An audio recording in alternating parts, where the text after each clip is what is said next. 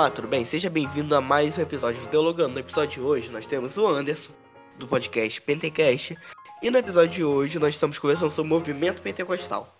Fica aí que o episódio está muito bom.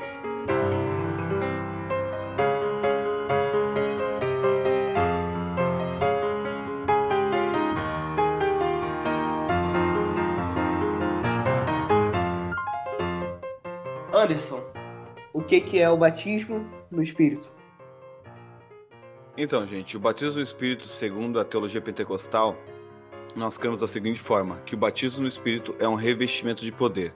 Agora, por que isso? Né? Por isso que até a gente estava conversando e eu falei que seria uma, uma pergunta um pouco é, é, complicada para a gente responder em tão pouco tempo. Mas assim, hoje os teólogos pentecostais eles têm, uma, eles têm uma visão um pouco mais estendida a respeito do próprio batismo no Espírito Santo relacionado com a teologia lucana nós compreendemos que Lucas, quando ele escreveu o, a, o Evangelho e Atos, que são um são na verdade são uma obra só em dois volumes, tanto o Evangelho de Lucas como o Atos dos Apóstolos, ele tinha uma intenção teológica ao escrever o texto e nós vemos isso na própria ênfase do texto. Então nós vamos ver que é, Lucas ele enfatiza termos que os outros teólogos não, outros evangelistas, desculpa, eles não enfatizam, como ser cheio do Espírito Santo. Porque na questão de Lucas, Lucas ele está analisando a questão que está dentro da sua época relacionada aos próprios judeus da sua época que aguardavam uma manifestação espiritual profética para o povo de Israel, que, capa que daria uma capacidade profética para Israel. A primeira pessoa que tratou do Espírito Santo vindo como a, relacionado à salvação foi o apóstolo Paulo. O apóstolo Paulo que iniciou isso.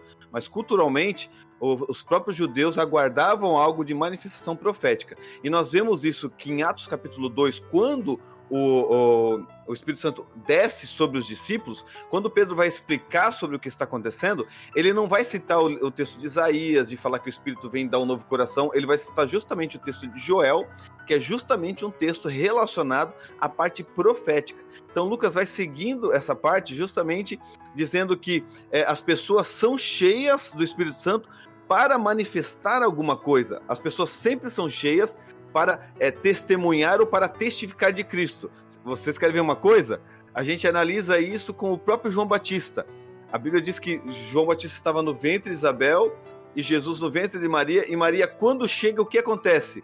Isabel é cheia do Espírito Santo, por quê? Porque o, o, o, João Batista se mexe no ventre. Por que, que ele está se mexendo no ventre? Porque quem está no ventre de Maria é Jesus Cristo. Então, ela é cheia para testificar que no ventre de Maria está o, Jesus, está o Cristo todas as pessoas que Lucas vai citando, ele vai citando essas pessoas que elas são cheias para testemunhar e para testificar e para uma obra específica, como a gente vai ver até a questão de Simeão, de Ana, todos eles são cheios para testificar a respeito de Cristo.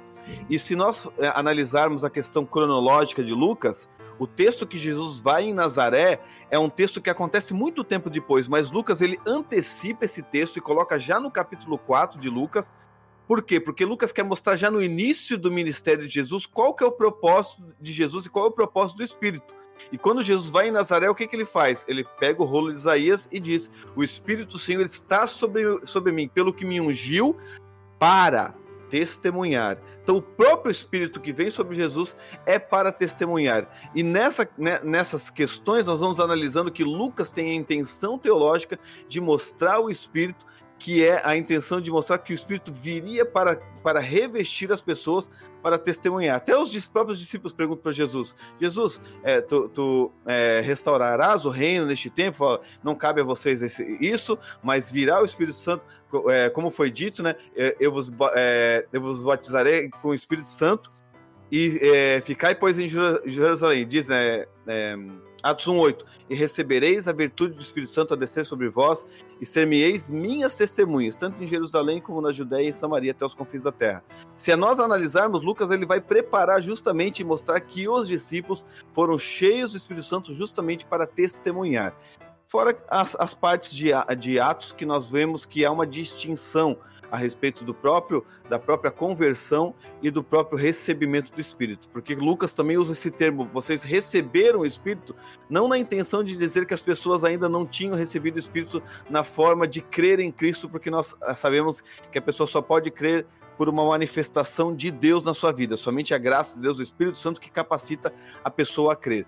Não somente nisso, mas nós vemos que após isso, após as pessoas crerem no Evangelho, os discípulos têm que ir lá e é, impor as mãos sobre as pessoas para que elas venham receber o Espírito Santo. E por isso que nós cremos nisso, que o batismo no Espírito Santo é um revestimento de poder, justamente pela intenção de Lucas, teológica de Lucas, e pelas, pelos textos de Atos 8, Atos capítulo 19, que é lá em Efésios, quando Paulo chega aos Efésios e pergunta: Vocês receberam o Espírito Santo quando creram? Se fosse para nós, nós responderíamos: Paulo, como é que eu vou crer sem receber o Espírito Santo? Eu só posso crer se eu receber o Espírito Santo. Mas a intenção de Lucas de falar isso é justamente para mostrar que Paulo entendia também que as pessoas precisavam de um revestimento de poder. Agora, a intenção de Paulo nos, nos, nas epístolas é diferente do que Lucas está tratando, mas eles não são divergentes, apenas uma teologia complementa a outra. E é até é importante ter essa questão do propósito em mente, porque hoje em dia nós vemos em alguns contextos, principalmente neopentecostais, você colocar a ideia do batismo mais para, digamos assim, um proveito próprio. Então, para uma edificação própria, e não necessariamente com esse objetivo de pregar o evangelho, de testemunhar de Cristo.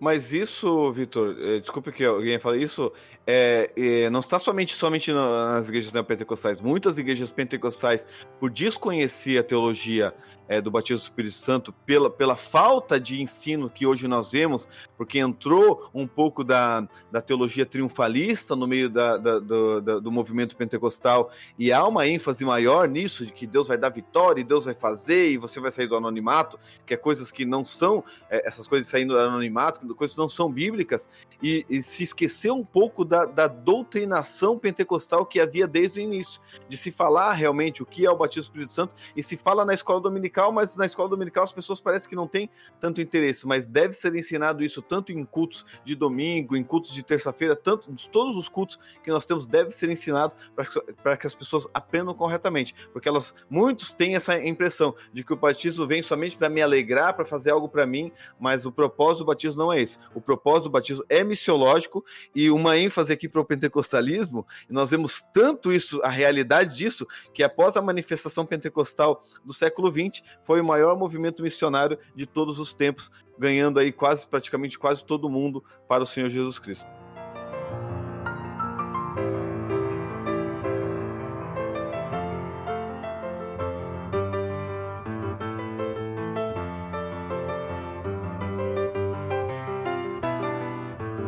O que é o que é uma experiência pentecostal genuína?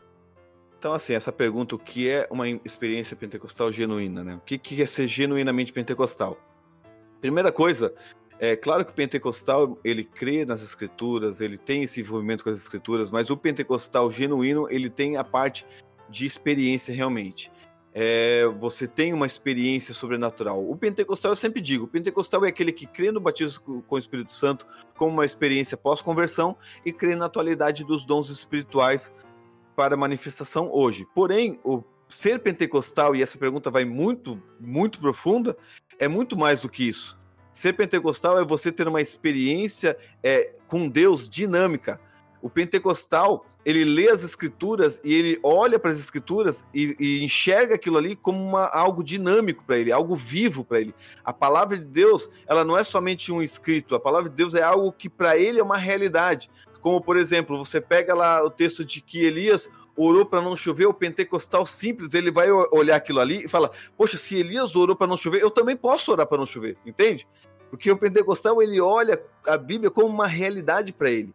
E por isso que nós olhamos para Atos dos Apóstolos como uma realidade para nós que nós vemos que o que ocorreu ali é o que ocorre conosco também. E o, o, o pentecostal tem esse envolvimento. Tem é, até muitos reformados elogiam a parte da espiritualidade pentecostal, porque não é uma espiritualidade é, teórica, é uma espiritualidade viva. É uma espiritualidade que o pentecostal, eu até coloquei esses dias no Pentecast de um reformado elogiando a parte pentecostal. O que, que, que ele elogiou? Ele elogiou a, a, espiritualidade fervorosa, elogiou a parte da oração, que os pentecostais são um povo que ora bastante, são um povo que ora muito. É, são pessoas, eu digo assim, os pentecostais raízes, né? Não o, o, os Nutellas que tem por aí. Mas é um povo que, que, que, que jejua, que, que busca que, que as disciplinas espirituais fazem parte do cotidiano é, é, dele, porque ele entende que isso é o que, que dá a experiência com, com ele com Deus, porque ele acredita que Deus está guiando toda a sua vida e ele, ele se coloca cada dia para que Deus venha guiar toda a sua vida certinho, porque ele, ele, ele, ele vê um Deus vivo que está do lado dele, que fala com ele, que orienta ele, que ele vai orar e Deus fala com ele, que ele abre a palavra, a palavra que ele está falando, independente se ele se ele está interpretando de uma, de, de, usando a exegética, a hermenêutica de forma correta, ele lê aquela palavra e ele traz para si, ele traz para o interior dele, ele coloca para o interior dele.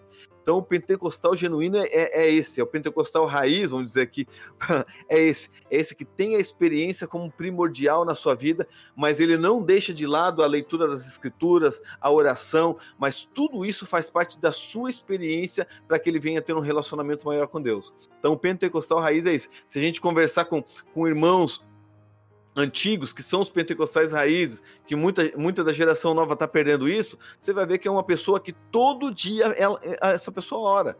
Você vê aquelas irmãzinhas do coque, todo dia eles oram.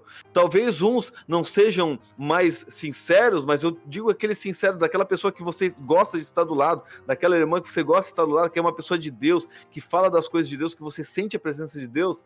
Você vê que todo dia ora todo dia está em, e, o que mais a gente está falando de Paulo Júnior, o que mais Paulo Júnior, que não é pentecostal, enfatiza é essa questão da espiritualidade, porque Paulo Júnior é, é, é envolvido mais, bastante com o puritanismo e, e, e, o pentecostalismo tem também, né, nós até falamos sobre isso, tem também é, algo assim, buchando do puritanismo também, por causa dessa, dessa relação de buscar realmente uma vida genuína de santidade diante de Deus.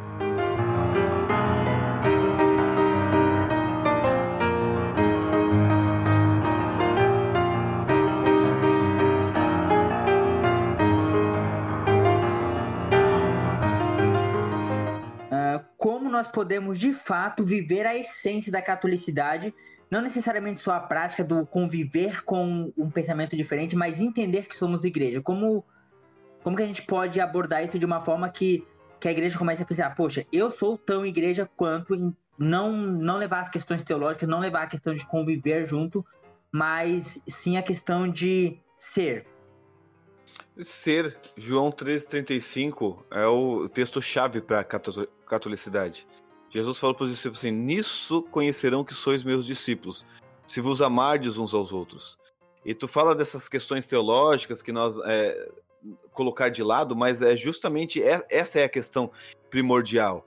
Porque assim, ó, independente se você tem um pensamento diferente do meu em questões secundárias, nós temos o mesmo pensamento naquilo que é primário da fé. E é isso que nós temos que entender. Nós seguimos os mesmos fundamentos cristãos. Os fundamentos cristãos está baseado em, em, na, vamos dizer assim, no credo apostólico, que é um fundamento cristão, e nas cinco solas, que são um fundamento cristão para nós também. Então, esses fundamentos eles têm que estar nos unindo nesse sentido. Agora, se você crê que é, Deus determinou as pessoas para serem salvas ou não, isso não, não pode fazer com que eu não possa ter uma, um relacionamento e uma comunhão com você. Porque quando fala de catolicidade, não é somente o crer que nós somos igreja, mas é, o, é, é justamente o conviver como igreja. Como eu falei é, em off aqui, que nós vamos marcar é, podcasts relacionados a, a, a, a, pontos conflitantes que é arminianismo e, e, calvinismo. E eu vou estar, eu sou arminiano, vou estar no calvinismo e o calvinista vai estar no, no arminianismo. Por quê? Porque nós somos amigos, nós conversamos sobre isso de uma forma respeitosa, mesmo sabendo que nós pensamos de forma divergente. Por quê? Porque nós vivemos essa questão da unidade cristã de que nós somos igreja independente daquilo que a nossa igreja ou que nós pensamos de forma teológica diferente. Então, nós, é, hoje nós vivemos no, no, no, nas redes sociais que é uma guerra por essa questão. E a, a catolicidade não é exercida porque cada um quer puxar sardinha e coloca e enfatiza coisas secundárias e esquece o que é primário. E quando eu falo que enfatiza coisas secundárias e esquece o que é primário, isso me lembra de um personagem bíblico, que eram os fariseus. Os fariseus, eles faziam coisas que eram secundárias, que eram importantes também. Jesus não coloca de lado aquilo mas eles esqueciam que era primário. E muitas vezes a catolicidade ela não é exercida justamente porque nós esquecemos de viver a essência do evangelho, que é a manifestação do amor de Cristo no nosso caráter.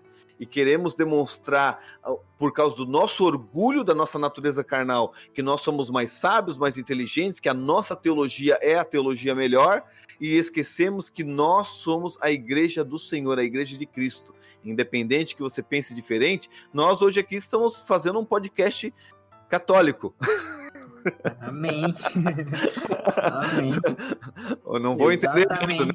é, não é católico, católico romano, é católico no sentido de ser universal, de ser, ser a igreja invisível. Mesmo que hoje nós temos aqui luteranos, luteranos batistas é, tradicionais e assembleianos. Nós e um temos... presbiteriano agora. E um presbiteriano agora. Então, nós...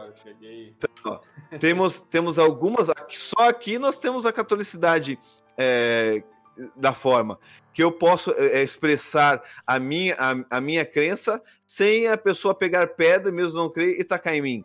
E na rede social, qualquer coisa, hoje eu não coloco mais nada, mas qualquer frase que você coloca, as pessoas já acham que você está afrontando elas, que é uma afronta a elas. Né? Eu vou contar um testemunho aqui rapidamente. É, ano passado, não, há uns dois anos atrás, surgiu um vídeo do Augusto Nicodemos colocando que ele é, falando com, so, sobre os dons espirituais e ele colocou que os dons espirituais cessaram. Meu Deus do céu, não, quase falaram que o camarada tinha que morrer, porque ele colocou que os dons espirituais cessaram. Daí eu fiz um vídeo, eu coloquei no meu canal, que é antigo, e falei, gente, eu praticamente falei assim, vocês estão de brincadeira comigo, né? Ele não crê nos dons, vocês queriam que ele falasse o quê? Que ele cria nos dons? Ele não crê nos dons. Por que, que eu vou ficar batendo, xingando ele, se eu sei que ele não crê nos dons? Você entende qual é o ponto? Para que, que eu vou ficar batendo no, no, no, no Nicodemos? Para que, que eu vou ficar falando mal agora dele e, e fazendo chacota co contra ele? As pessoas, e eu ainda falo, as pessoas que fazem chacotas são pessoas de 20, 30 anos que nem saíram da fralda ainda, nem fizeram nem um décimo, nem um centésimo do que o Augusto Nicodemos fez pela igreja e querem falar do, do Augusto Nicodemos. Então, assim, ó, é, é, são essas questões da catolicidade que você vê que a igreja não está preparada para esse assunto que você e o Vitor conversaram. A igreja não está preparada para isso. Porque a igreja acha que nós fazendo isso, nós estaremos negando a nossa teologia. E muito pelo contrário, eu coloco aquilo que é secundário de lado para priorizar aquilo que é primário, que é os fundamentos da fé e que principalmente é a essência do cristianismo, que é o amor que eu tenho que ter pelo meu próximo. Então as pessoas não têm essa visão, elas não, não saíram da escama ainda da religiosidade para poder enxergar a catolicidade da igreja e ver a igreja como uma igreja universal, independente de crença teológica secundária. E infelizmente nisso fala-se muitas vezes do preconceito que os mais tradicionais têm com os pentecostais, mas tem também muito preconceito dos pentecostais com os mais tradicionais. E aí muitas vezes são pintados realmente quase como se não fossem cristãos por negarem isso. E é bizarro porque você justamente é quase negar o espírito. Porque se nós vemos na Bíblia que realmente é um só espírito, e eu, enquanto pentecostal, vou é, é, dar valor a esse espírito, a experiência com esse espírito, ao mesmo tempo que eu digo que o outro, só porque não crê na mesma coisa, está, não é de Deus, estou negando, eu estou dizendo que existem dois espíritos, estou negando parte da minha própria experiência. E mais ainda quando isso é feito com uma certa violência, porque além dos dons do espírito, nós precisamos falar do fruto do espírito. E o fruto do espírito é o amor. E aí, se a minha crítica ao outro não tem amor, eu estou falhando alguma coisa na minha experiência com o espírito que não está frutificando. E Vitor, e o problema disso, né? O problema disso é que o perca... pecado imperdoável é justamente a blasfêmia contra o Espírito Santo. Uhum. Porque você olha para uma pessoa que está tendo uma experiência, e se, e se essa experiência é genuína, e eu falo dessa experiência como algo maligno, eu estou blasfemando contra o Espírito. Até eu tive um, um, uma conversa com um amigo meu, uma, uma pessoa que é, a gente está num grupo de WhatsApp que me colocaram lá, só que a maioria é calvinista. E eu, no, no início, é, é, é, esse, esse rapaz e eu, nós brigamos bastante. Eu até saí do grupo. E depois nós começamos a criar uma amizade, que ele começou a entender a forma que eu pensava, porque ele, eu, ele achava que eu era um arminiano Nutella, né?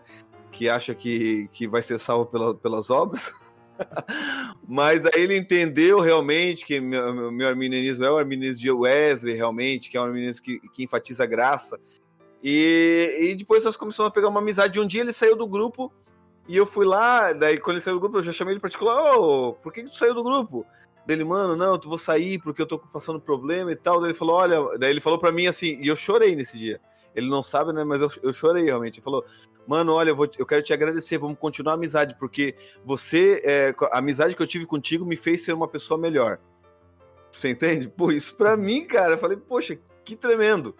Que é justamente isso, mas no início houve essa briga. E na conversa que eu tive com ele, foi justamente ele começou a falar do espírito. Eu falei, mano, tu tem que cuidar, porque talvez as coisas que você fala, nessa ira que você tem contra a, o radicalismo pentecostal, você pode talvez falar de alguma manifestação que seja de Deus e você está negando. Você pode estar atribuindo ao diabo algo que é de Deus. Então você tem que tomar cuidado com isso, porque isso é justamente a essência da blasfêmia contra o Espírito Santo. Então nós temos que ter cuidado com isso também. Uhum. Tanto o tradicional que nega a experiência do pentecostal, quanto o pentecostal que nega a experiência do tradicional.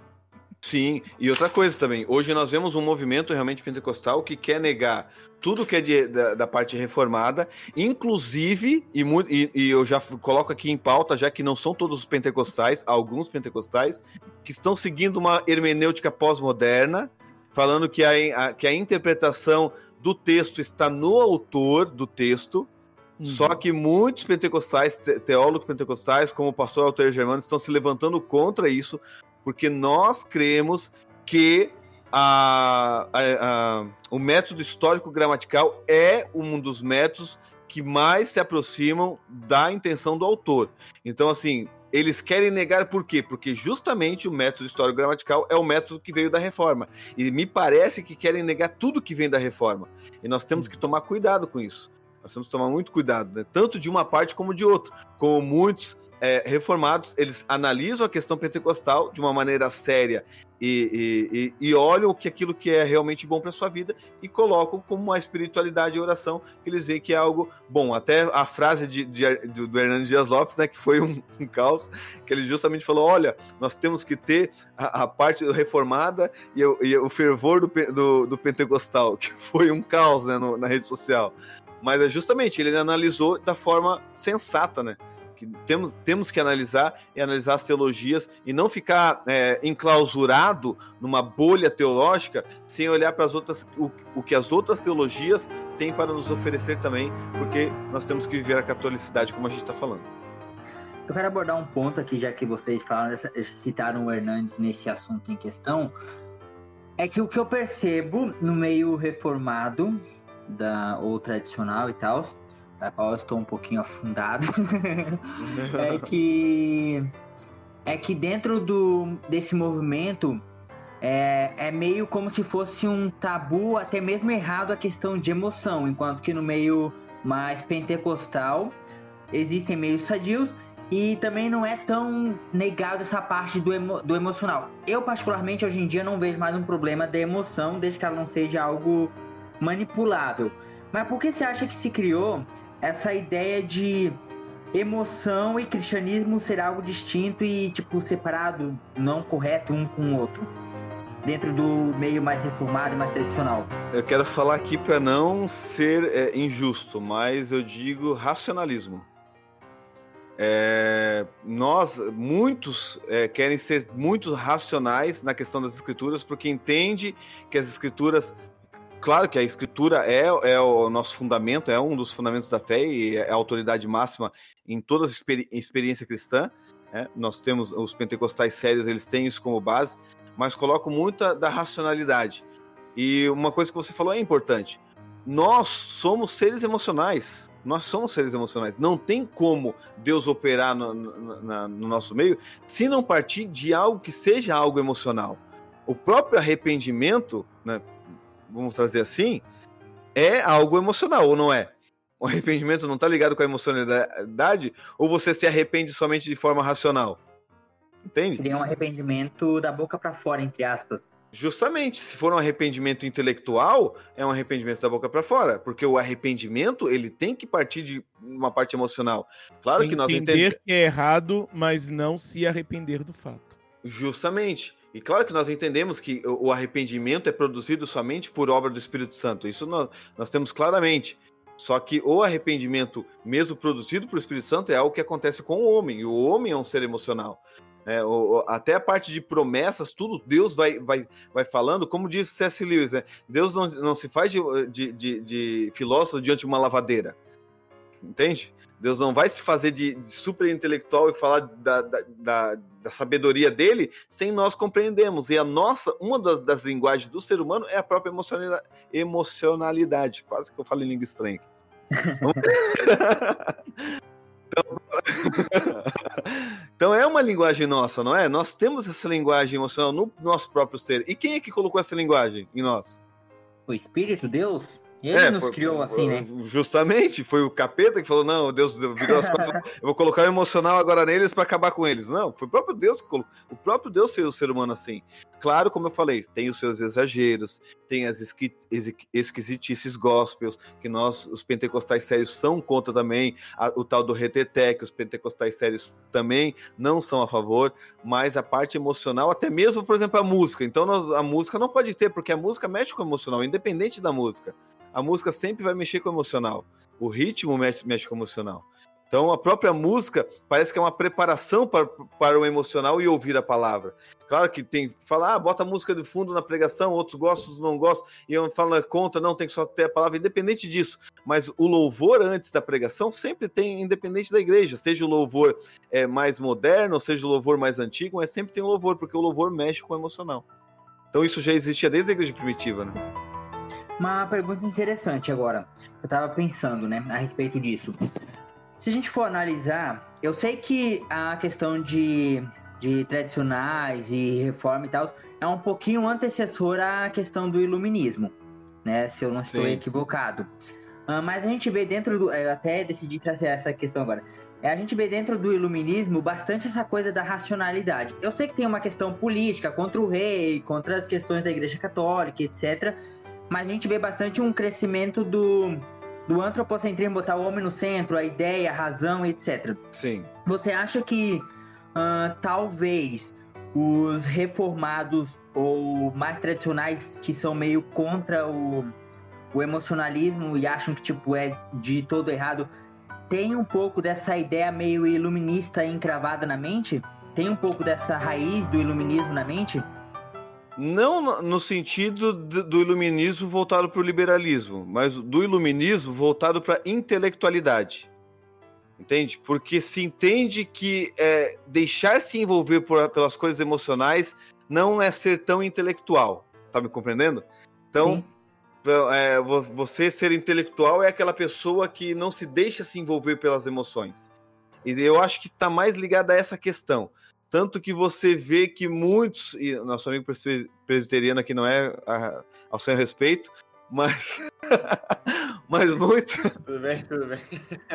mas muitos, é, mas, mas muitos é, calvinistas têm essa parte da intele- intelectualidade até no, no, no falar. Falam com um, um- um certo teor de orgulho, porque justamente porque tem essa parte da inte- intelectualidade. E acho que os pentecostais é aquele povo que não lê, aquele povo que não estuda, aquele povo que só está no reteté, rodopiando na igreja, não estão pregando a palavra, entende? Como se faz sempre na teologia, o que, que acontece? O que, que acontece na teologia? As pessoas sempre buscam as pontas. As pessoas sempre vão às pontas das coisas. Elas sempre vão aos extremos. E, e ir aos extremos é um problema. Nós temos sempre que estar centralizados. Tanto que muitos pentecostais vão ao extremo, colocando a intele- intelectualidade de lado, falar que estudar, estudar a teologia do capeta e tudo mais. Teologia esfria o crente, né? Não, a letra mata. A letra matra, que é uma interpretação, meu, interpretação Nossa, essa aí é. Totalmente fora, nada a ver com o texto, é, mas essa é clássica, né?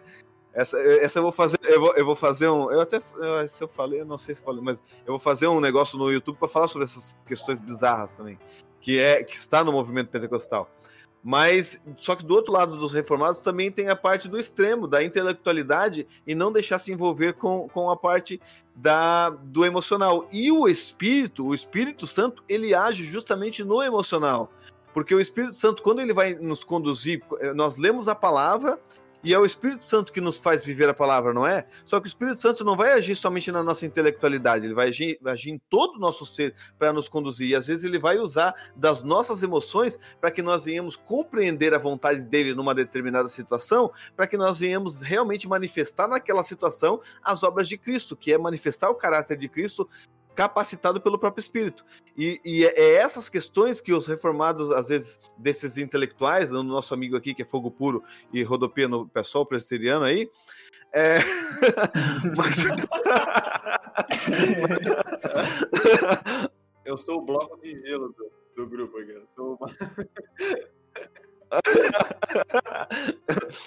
mas eu digo assim, mas o outro lado, porque assim, ó, digamos de reformado como o como existem muitos reformados que são pessoas avivadas, como eu citei aqui Paulo Júnior, o próprio é, Hernandes Dias Lopes, até Augusto Nicodemos, ele tem aquele jeito dele, mas ele é uma pessoa de oração, um homem de Deus que eu, que eu considero muito, né?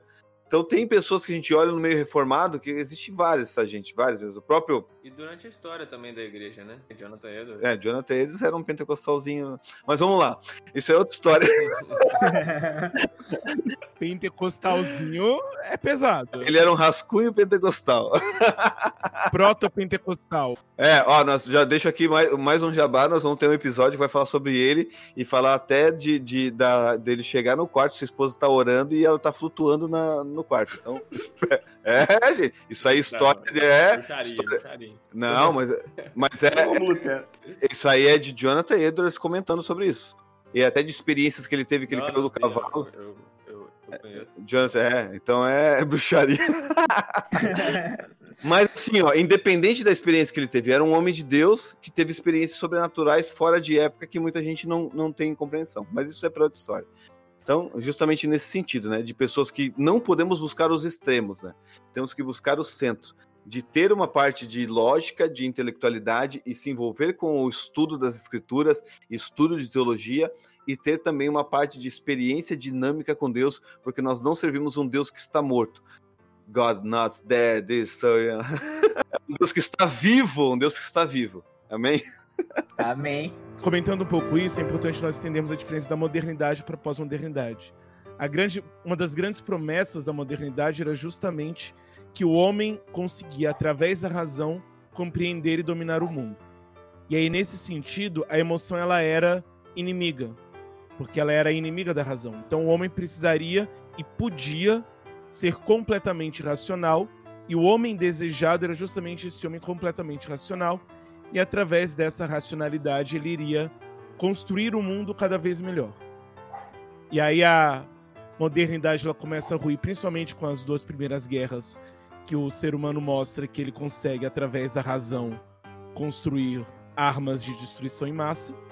Então, não necessariamente o homem se torna melhor, e ao mesmo tempo, a, não é simplesmente uma razão pura que nos faz entender as coisas. Então, nós vamos ver em muitos momentos que o ser humano, ele para entender algo, quando ele vai entender algo, ele parte tanto de uma razão quanto de uma emoção.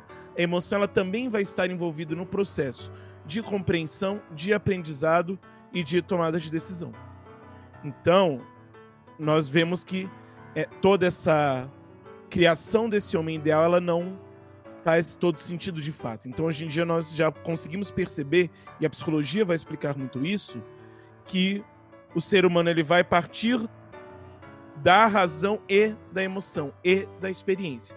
E tudo isso faz parte, tudo isso está dentro desse pacote do ser humano. Então, nesse sentido que o iluminismo ele propõe algo, mas hoje em dia nós já podemos entender de forma muito mais complexa e ampla. Ah, com certeza. E o pós-modernismo agora vem com tudo líquido. Né? é. E aí ele nos ajuda a entender um pouco algumas coisas, mas ao mesmo tempo gera essa armadilha do de que então a compreensão é totalmente líquida e cada um interpreta o que quer, o que também não é verdade. Mas ao mesmo tempo você não vai ter um ser humano máquina capaz de compreender tudo perfeitamente pela razão sem nenhum tipo de emoção.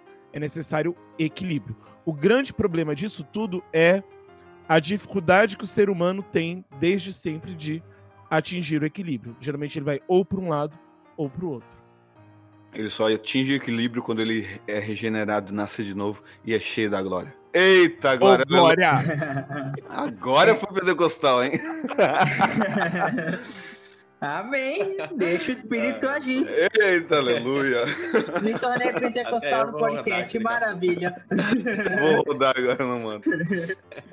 Então deixa o menino. Quero rodar. Clássica, né? Ah, Quero abordar um ponto, já é, antes de ir para a próxima pergunta, é, para o próximo bloco. A questão é realmente, se a gente for parar para analisar na questão do iluminismo, meio que não faz sentido, por exemplo, eu lembrei de uma fala de Jean-Jacques Rousseau, que ele fala que o homem é bom, só que a sociedade o corrompe. Mas se se trabalha tanto a intelectualidade como o iluminismo, de certa forma, pregava essa questão de mais intelectual e menos emocional por conta da igreja católica, espiritual, essas paradas todas, essa frase não faria tanto sentido. Aliás, ela já não faz sentido porque o homem não é bom. Mas ela não faria tanto sentido o homem ser corrompido pela sua sociedade, porque o que, que seria corrompido nesse caso, né? Então, tipo, é o, a essência do ser humano. E a essência vai falar de emoção, vai falar de alma, de. Vou usar uma linguagem bem bíblica de uma tradução mais antiga. Tipo, as entranhas e tal, aquela coisa de coração. e, entendeu? Vai, vai, vai evoluir. Isso não tem como é, corromper apenas no, na área intelectual. Então, talvez até nessa área o próprio iluminismo meio que dá uma. se contradiga um pouquinho, assim, tipo. Então. E o É porque na verdade. É, é, porque na verdade, é, o homem ele nasce totalmente depravado, né? Exatamente. É, Cadê o presbiteriano pra falar glória? Uhul, agora eu gostei.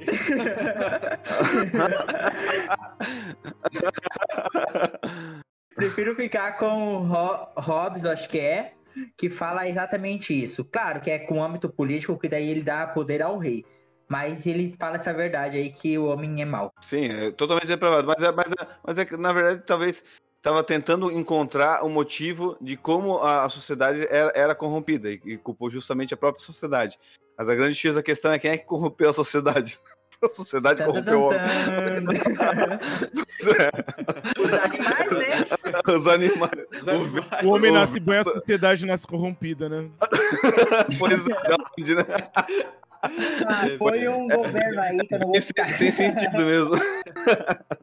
Não faz sentido. Não faz sentido, não faz sentido. Não faz sentido, exatamente.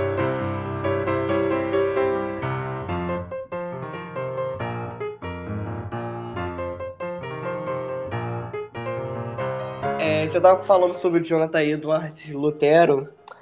Você consegue enxergar algum resquício pentecostal, alguma faísca pentecostal na reforma ou na igreja primitiva? Ô, glória. Na igreja primitiva, na igreja primitiva com certeza, né? Isso não, não há dúvidas que há, há um movimento realmente da- dos dons espirituais. Agora, eu deixo recomendado aqui o livro de Ed Riat, da editora Carisma, Dois Mil Anos de Cristianismo Carismático, onde ele fez um estudo é, relacionado a um estudo sério, não é um estudo que ele inventou, é um estudo acadêmico, de trabalho acadêmico, de pesquisa, pesquisando todos os pais da igreja, a igreja medieval, onde ele começou a analisar as questões que muitos historiadores colocavam de lado porque não eram a crença deles. E existe, como você citou Lutero, existe até uma fonte de 1924, se não me engano, de uma pessoa que usou também num trabalho acadêmico, citando que é, Lutero falava em línguas e profetizava. E para o próprio Felipe Melanchthon, Lutero era um profeta, que ele profetizava muitas vezes. Então, é, isso onde é que está isso na história? Não há, porque as pessoas que escreveram a história eram pessoas que não criam nessas coisas. E quando você vai analisar a história, o historiador ele sempre vai trazer para a história aquilo que beneficia a linha que ele está querendo trazer. E essas partes não faziam sentido. Você vai ver até mesmo o montanismo. O montanismo é um movimento que é considerado herético. Mas se você vê, foi por causa de exageros que o próprio montanismo teve, que não houve um equilíbrio, mas na essência do montan- montanismo houve muitas manifestações espirituais que, que, que fecham justamente com tudo que estava acontecendo. Então você vai ver é, as manifestações da, da espiritualidade, dos dons espirituais, por toda a história, ele, eh, houve momentos que se esfriou realmente, mas por toda a história. E antes mesmo do movimento pentecostal moderno, nós citamos Jonathan Edwards. Jonathan Edwards estava andando de cavalo e ele estava orando e ele, ele teve uma visão de Cristo, onde ele caiu do cavalo e ficou por muitas horas chorando e orando. Isso, se você for analisar, que é, é, é, coisa de reformado ou é coisa de pentecostal? Entende? Então são, são experiências sobrenaturais que eles tiveram. Então, o próprio é, é, John Wesley, antes mesmo de acontecer, disse que em muitas reuniões as pessoas é, sentiam tanto o, o, o, a, a, glória de Deus que caíam no chão, desmaiadas. Que vem também de muitas coisas que aconteciam no começo. Hoje há um exagero, eu sei que há coisas que exageram, que fazem culto contra isso, mas isso existia no início do movimento pentecostal. Como eu falei, do próprio Jonathan Edwards. Olha só, vamos falar aqui de outro. Foi Jonathan Edwards? Foi Jonathan, Jonathan Edwards mesmo, que pregou, pegou pegadores na mão, na mão de um Deus irado. O que aconteceu quando ele estava pregando? Que ele estava somente lendo o texto. As pessoas sentiam fogo nas suas pernas e se agarravam nos pilares, achando que a, que a, que, que a igreja ia se abrir ali e elas seriam jogadas no inferno. Né? Então, como é que as pessoas começaram a sentir as pernas queimarem? Eram experiências que, que as pessoas não podem explicar. Então, quando você vai, se você gosta de Jonathan Edwards, estude Jonathan, a, a, o avivamento que veio em Jonathan Edwards, é, as manifestações que teve, Jonathan Edwards não colocou de lado, ele não colocou como algo que não era de Deus. Ele falou somente que deveria ser analisada por causa dos exageros. Então nós vemos que toda a história da igreja houve manifestações relacionadas ao pentecostalismo. Basta nós analisarmos a história de uma forma mais minuciosa ou adquirir o livro, né, fazendo o jabaque de graça, depois vão me pagar. ai, ai, só quem estava nos bastidores vai entender. É, da editora Carisma, que eu já li, é um excelente livro. Ele não, ele não comenta muita coisa, tá? Mas ele tá é, praticamente é, 70% do livro é, são relatos realmente históricos e ele traz todas as fontes no livro de pessoas importantes dentro da história falando sobre a manifestação é, é, carismática durante a história. Agora, essa de Lutero é de deixar o cabelo em pé, né? Mas é uma citação bem antiga. Por que não Paulo, né? Também que teve as suas experiências sobrenaturais, né? Pentecostais. Que não pôde nem falar porque Deus colocou um que espinho na não pôde nem falar, né? Olha Imagina, só. Ele, por quê? Porque quando ele falava, ele já falava em língua estranha e não conseguia nem falar das experiências. Eu vou ter que abordar uma defesa do pentecostalismo da experiência com o Espírito Santo, apesar de ser um reformado. Por quê? Porque eu falei pro Vitor que eu falaria dessa situação que me aconteceu. Vitor, você me autoriza a falar essa situação? Você tá ansioso que eu fale isso, né? Claro. Eu falei que eu não ia falar, mas eu estou. Ah, conta a benção, uma... Meu, conta a benção. Eu fui salvo, pastor! Só quem viu Nicodemos falando disso vai entender também. Um, me ocorreu uma situação quando eu era da Assembleia e não tem como eu negar o que aconteceu, né? Porque não, não existe a possibilidade. Eu, vi, eu vivi isso na, na minha vida. Eu tinha uma regente, eu ia falar gerente, não, gente dos adolescentes. E num determinado culto, é, eu senti de entregar para ela, de falar para ela que Deus daria um filho a ela. Ok. Eu, como todo bom pentecostal, me tremi na base. Pensei, não vou falar, porque se a profecia não acontecer, o que, que vai acontecer? Eu vou me ferrar, né? Ficar mal, vou ficar mal na praça, vamos dizer assim.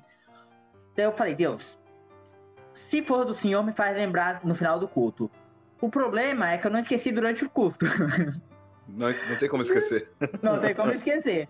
Daí chegou no final do culto, no momento de oração, eu orando e tal, eu pensei, ai Deus, eu vou falar. Eu cheguei nela e entreguei para ela que Deus daria um filho a ela. E por mais incrível que possa parecer, ai Deus, eu vou falar isso não, Deus.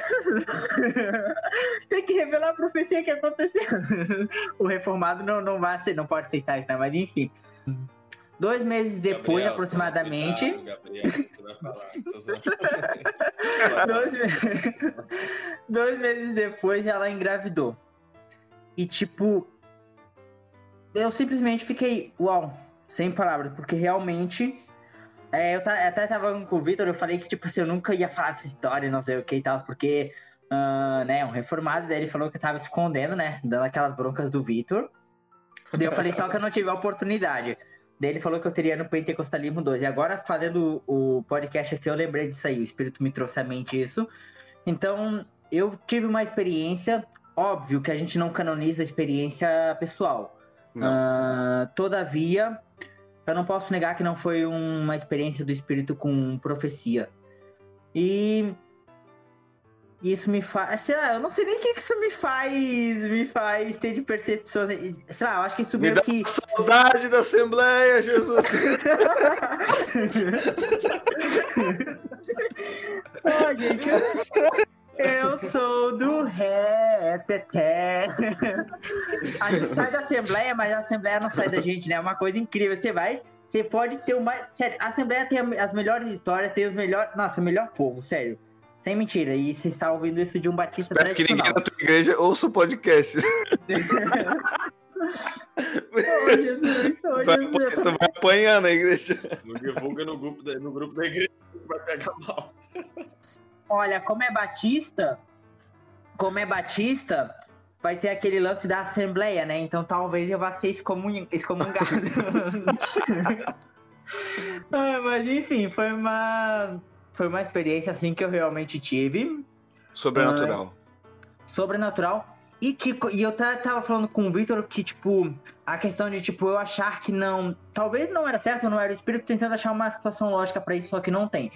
E o Victor me falou uma coisa interessante, porque nós, reformados, temos uma certa aversão a isso por questão de. ah, o cânon está fechado, vamos dizer assim.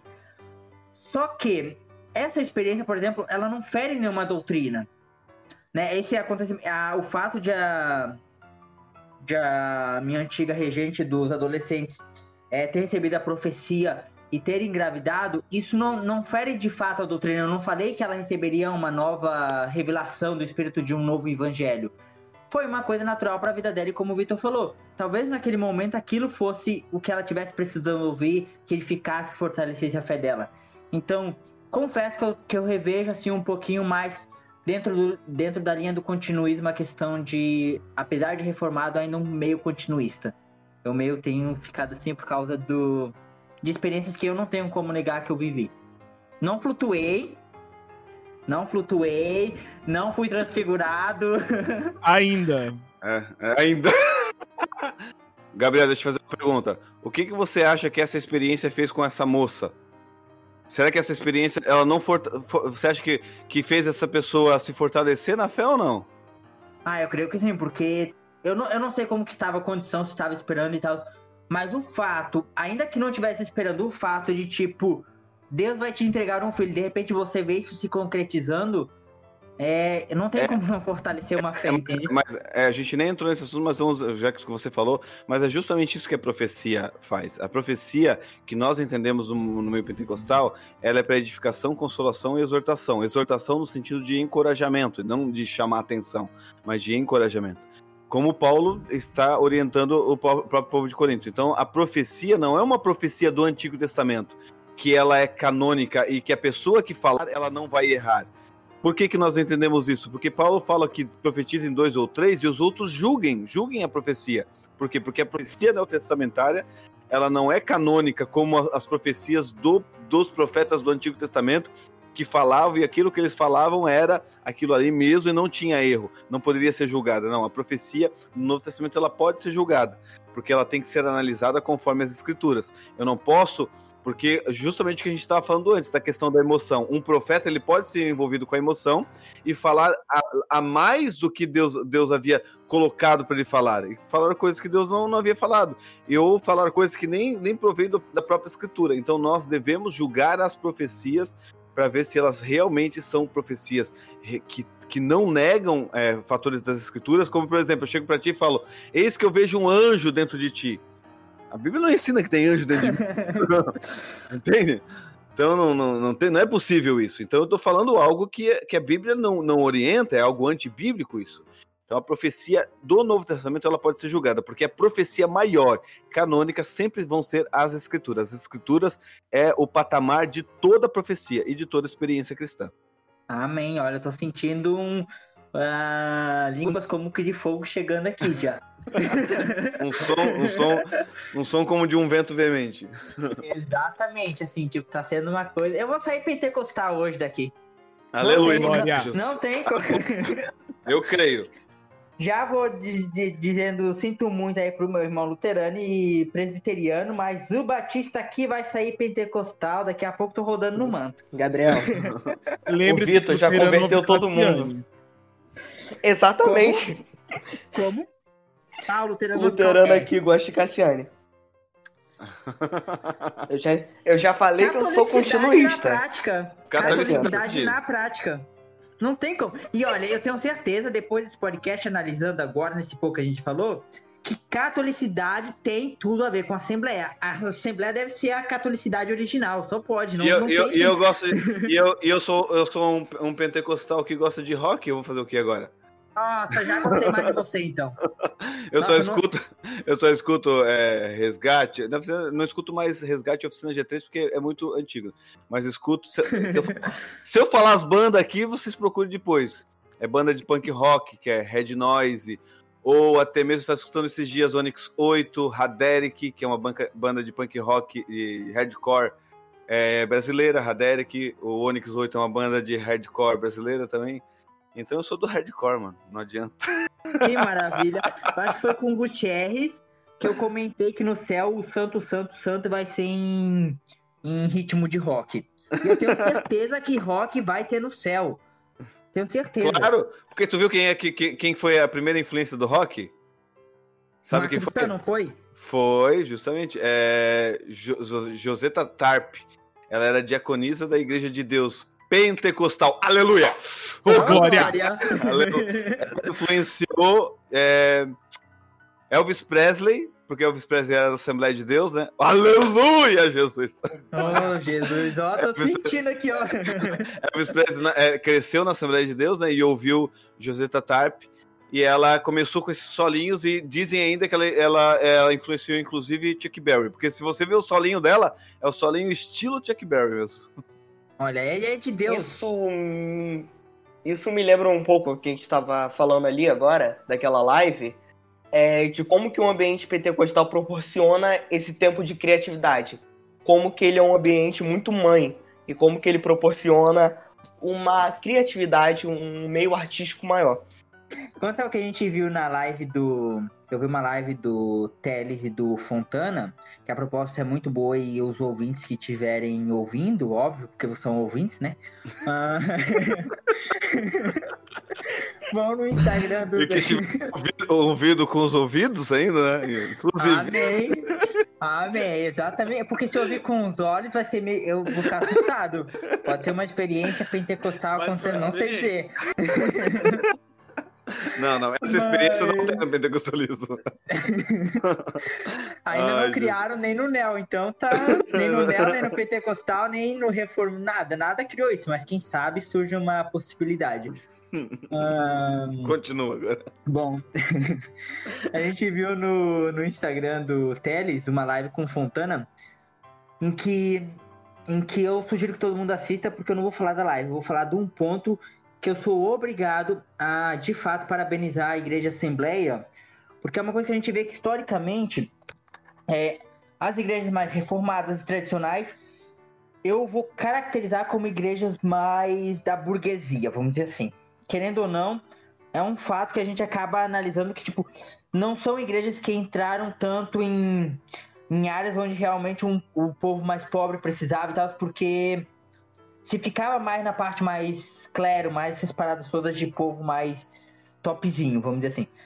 E eu tenho que parabenizar a Assembleia porque ela entrou onde as reformadas, onde as tradicionais, onde as ortodoxas se negligenciaram de ir, muitas vezes eu diria que negligenciaram mesmo, porque a gente vê, por exemplo, em cada esquina que a gente vê hoje, vai hoje, a gente vê, encontra uma assembleia.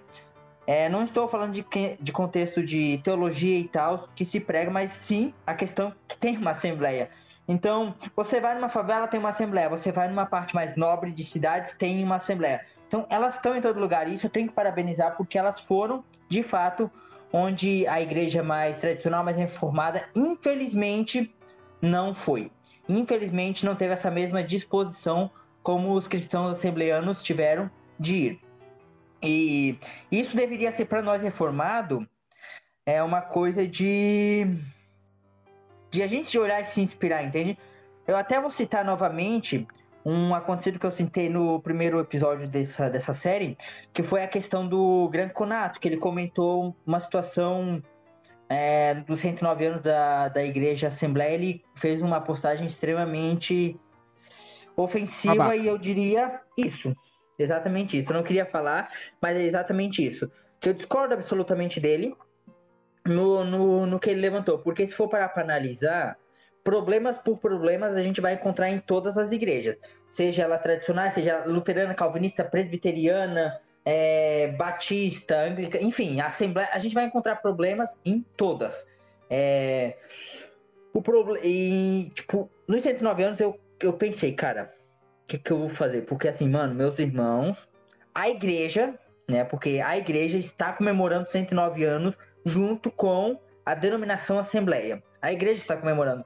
Daí eu olhei o comentário dele e pensei, cara, tá muito errado. Primeiro que isso não é, isso foge totalmente de uma questão de catolicidade, né? Segundo que é não enxergar os próprios erros da, das próprias igrejas, porque infelizmente tivemos. Eu falo isso com com pesar. Eu não queria de fato que as, que as tradicionais reformadas tivessem tido problemas como tiveram, tivessem sido negligentes quanto à necessidade de levar o evangelho nas regiões mais pobres, é, mas infelizmente aconteceu isso. Então, no meio de toda a situação, eu estou quase me perdendo, mas eu vou recuperar voltando. ah, no meio de- toda essa situação, é, dos 109 anos, eu vou. tô falando. É, eu acho que a gente, como igreja, deveria parar. Aliás, até não só quando a Assembleia faz, mas quando qualquer igreja faz, parar e analisar, tipo, os benefícios que, que, que aquela denominação fez para para a sociedade. E nisso eu tenho que parabenizar a Assembleia, porque eu acho que em questão de benefício levar o evangelho, ah, não tenha tido ninguém que de fato foi, foi, foi tão a fundo, foi dentro de lugares extremamente perigosos como a Assembleia. E eu posso dizer que vocês, assembleianos, têm meu respeito e minha admiração por isso. Né? Todos, os pre- todos os presbiterianos também. Eu não ia falar deles, mas era dos assembleianos. Eu só tô confundindo as palavras. Mas- o que você falou é uma realidade, cara. Mas os assembleanos têm, assim, uma. Parece que uma, um fervor, não o fervor que a gente estava conversando aqui, mas em questão de ganhar almas de verdade. Eles vão onde não tem evangelho, eles pregam para as pessoas e, enfim, a gente vê aqueles senhorzinhos é, que não tem estudo, não tem instrução, que às vezes dão um banho de Bíblia em pessoas que têm faculdade, pessoas que têm, fazem seminários. Isso é, é extremamente assim é, motivante, né? Eu olho para isso e eu vejo, falo, caramba, como que, como que Deus mostra que nós somos nada, na verdade. A gente vê uma pessoa simples, uma pessoa humilde, que é ah, teologicamente falando muito mais bem preparada do que um cara que é, sei lá, mestrando, tá fazendo mestrado, enfim. E isso é muito interessante. Quanto ao- ao- às igrejas tradicionais não é, serem tão evangelísticas, isso é uma realidade. Eu, eu- eu falo isso assim com muita tristeza, porque de fato isso acontece. Eu digo isso porque eu sou no meio tradicional e, e eu sei como que, como que é. E eu tava até conversando isso com. A gente tava até conversando isso, né, uns dias atrás. Porque esse não foi o exemplo que, o- que os nossos. ah, que os reformadores deixaram para nós. Eles, de fato, entregaram sua vi- a vida deles e, e espalharam o evangelho para os países, para o mundo inteiro. E hoje meio que a galera acomodou, entende? Eu acho Exatamente. que infelizmente, sabe? E os, os assembleanos, nossa, por outro lado, eles alcançam multidões, alcançam os povos mais humildes e tal. Eu tava vendo um cara comentando, ele tava fazendo um estudo sobre os pentecostais. E ele tava comentando que o pentecostalismo, ele tem um- uma, uma forma de que ele dá oportunidade para a pessoa. Ele tava conversando com um cara que é é, ah, Senhor, o que, que o cara é mesmo? Espírito me revela agora, em nome de Jesus. Ex-bruxo. Não, não, ele era, ele era porteiro, o cara é porteiro. Aí tá, o cara é porteiro, tudo simples, tudo humilde, ninguém olha pro cara no dia a dia, no trabalho dele, ninguém dá bom dia pra ele, ninguém reconhece ele. Aí, quando ele chega em casa de noite, ele vai, põe o terno dele, bonitinho, põe a roupinha dele chique, a gravatinha, a bibliazinha debaixo do braço, passa um perfume e vai para a igreja dele, Assembleia de, Assembleia de Deus, pregar, pregar. E as pessoas reconhecem ele como um pregador da palavra de Deus, como um ministro da palavra de Deus, ele tem ali reconhecimento. Então, assim, é, a Assembleia de Deus, de fato, também dá oportunidade para as pessoas serem reconhecidas. Isso é muito interessante. É, eu acho que é, esse ponto é, é, é, é totalmente assim é, absurdo, é muito bom. Eu gosto muito nesse ponto da Assembleia de, de, de unir, de abraçar todo mundo e de fato é, dar oportunidade para as pessoas pregarem o Evangelho. A gente chama isso até é, de uma questão mais da universalidade do, do sacerdócio. Nós vemos que a Assembleia tem essa manifestação da, da, da universalidade do, do, sacerdócio universal, manifestado realmente é, em partes, né, eu concordo que deve ser dada oportunidade às pessoas, mas em outras partes também a, tem a parte do, do, exagero de justamente eu, contras, né? é tem os, os contras que é justamente dar oportunidade a pessoas que não buscam e por ter oportunidade, por ter uma desenvoltura no falar, realmente vão despreparadas para pregar o evangelho. Tem é, ou pregar até numa igreja. Então tem essas duas partes, mas ela dá oportunidade justamente para pessoas que não, tem, não tinham voz e começam a expressar a respeito do, do evangelho realmente. Eu queria só pontuar algo que, que foi falado a respeito da, da missiologia da igreja pentecostal. A igreja pentecostal, principalmente a Assembleia de Deus, ela, ela buscou muito isso, principalmente nos primórdios com Daniel Berg e Gunnar Wingre. Ter uma ideia, claro, Gunnar Wingre, ele era mais pastor, ficava mais na igreja, mas Daniel Berg, ele ia a fundo realmente, ele ia por meio do mato, onde ninguém nunca pensou e achava pessoas lá para evangelizar. Então, o movimento pentecostal é, assembleando, ele foi envolvido com essa parte, de você buscar as pessoas mesmo, e esses, esses é, é, essas pessoas que não têm o conhecimento da, de secular, eram pessoas que iam lá e falavam o evangelho: olha, é, você está em pecado, Jesus te ama, ele vai transformar a tua vida, vem cá que eu vou orar por ti. E orava e as pessoas eram transformadas. Não entender, né? Deus, ele é sobrenatural, né? E Deus. É, ele usa essas pessoas, né? E, e justamente essas pessoas ela têm um, um relacionamento com Deus que às vezes dá até medo, né? No certo sentido. Um relacionamento sincero, né, cara? Um relacionamento sincero, é interessante. É, dá, dá, dá, até um certo medo. Porque parece que a pessoa está mais próxima de Deus, está tão próxima de Deus que tu pensa, aí, Jesus. Eu tô meio. Eu tô meio. Eu tô meio é, é, igual Moisés. É. Mas é porque são pessoas que têm um relacionamento com Deus assim, genuíno, que falam coisas assim de Deus assim para você, você vai falar alguma coisa, a pessoa, ela te fala uma frase assim, do nada assim, do, do momento assim que você pensa, meu, que sabedorias. Então, de, que, da onde que vem essa sabedoria? Essa pessoa não tem nem a primeira série, nem a segunda série. É só Deus, né? Pessoas... E, e outra coisa do, do, do evangeliquez, né? Você já viu? Que, que a Assembleia tem o evangeliquez? Ô, oh, fala varão. Ô, Vaso. é, é, ia começar hoje aqui com Fala varão. Que é o evangeliquez, é vaso, varoa, só que por que, que, que o assembleiano adquiriu esse evangeliquez? Por quê? Por causa da leitura bíblica. O assembleiano lia, lia, era o povo da Bíblia, lia, lia, lia a Bíblia, e a sua linguagem começou a se tornar a linguagem que estava na Bíblia, onde a Bíblia falava varão, onde a Bíblia fala de vaso, onde a Bíblia fala é, dessas questões. Então, toda essa parte foi envolvimento justamente com, com textos bíblicos mais antigos. Oxalá nós lêssemos a Bíblia como eles liam. Oxalá foi boa, né? que em Bíblias antigas tinha o tal do Oxalá. E as pessoas Entende? Então, hum. esse evangélico está envolvido com isso também. De pessoas simples que liam a Bíblia e começavam a falar como a Bíblia fala, né? com a linguagem que a Bíblia fala.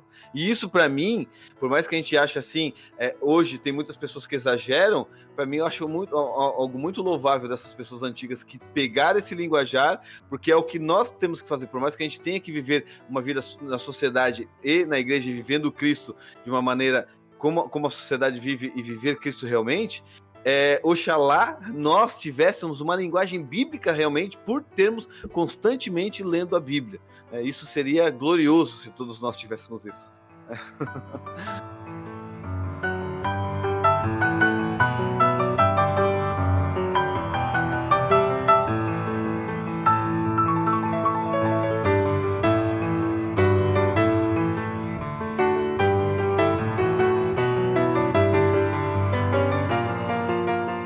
existe uma dificuldade de levar uma boa teologia para a congregação? Sim, existe uma dificuldade. Ain- ainda existe, não tantas, e isso depende de contexto de igrejas, tá? Que até é um assunto que a gente disse que iria tratar a respeito das igrejas sede e das igrejas locais. É, as igrejas sede são igrejas, vamos dizer assim, um pouco mais modernas, com pessoas com um pouco mais de intelectualidade, que às vezes tem até advogados, juízes, pessoas que têm um conhecimento maior.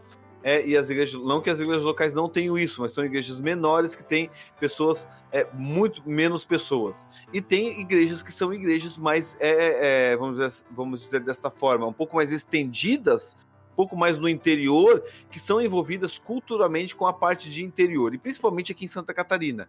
É, em Santa Catarina nós temos um povo que é um povo, ah, um povo é, de certa forma que partiu de rural, um povo que é, tem envolvimento com uma tradição alemã, que é um povo mais reservado, e tem essa parte que envolve também com, culturalmente com essas questões de é, evangelho. Mas esta parte de, de, racionalidade e de teologia, com a dificuldade de levar uma boa teologia, ela parte de algumas questões históricas também, porque o, o, o, nosso pentecostalismo brasileiro ele vem principalmente de uma raiz euro, europeia. Por mais que a gente consuma muita teologia americana, e Daniel Berg e Gunnar Ving ter ido na Rua Azusa e terem sido batizados com o Espírito Santo e da Rua Azusa vierem para o Brasil, eles eram dois suecos, então já era um movimento mais europeu, e os teólogos principais que vinham para ensinar eram teólogos europeus que não tinham tanto estudo sistemático como